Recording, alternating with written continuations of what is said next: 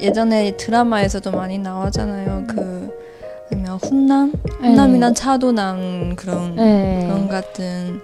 근데 여자는 음 약간 나쁜 남자 좋아하는 아. 느낌이 있더라고요. 아 맞아 한창 그런 게 있었죠. 네. 그럼 언니는 차도남이나 훈남이 어떤 스타일이 더 좋아하는 편이에요? 저는 착한 남자가 좋아요. 저도요. 약간 그 나쁜 남자라는 거를 저는 솔직히 잘 이해가 안 되더라고요. 저는 아 왜 굳이 나한테 이렇게 하는 사람을 좋아하지 이런 음. 생각도 있었고 저는 그냥 저한테만 이렇게 집중하면서 네. 저 이렇게 잘 해주는 그런 네. 사람이 좋더라고요. 효율 씨도 그래요? 네, 저 저도 착한 남자 좋아하는 편이에요. 근데 나쁜 남자도 매력이 있다고 생각해요.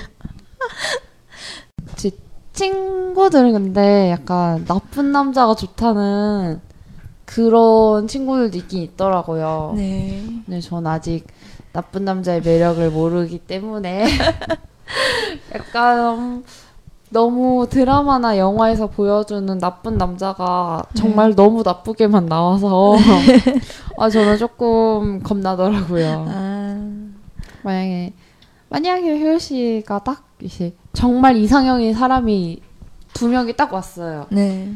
얼굴이 막 똑같이 생겼는데 한 명은 착한 남자, 한 명은 나쁜 남자다. 그러면 누구랑 사귀어 보고 싶어요?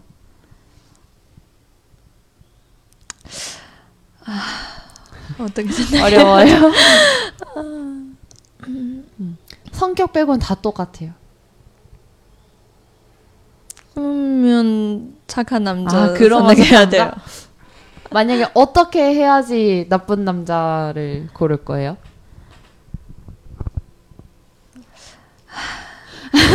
너무 어려워요? 너무 아, 잘 모르겠어. 음. 왜냐면 사람의 마음은 좀잘 아, 모르기 때문에. 아, 아, 얘 진짜 사귀어보지 않으면은 얘잘 네. 모르게 되는 것 같아요.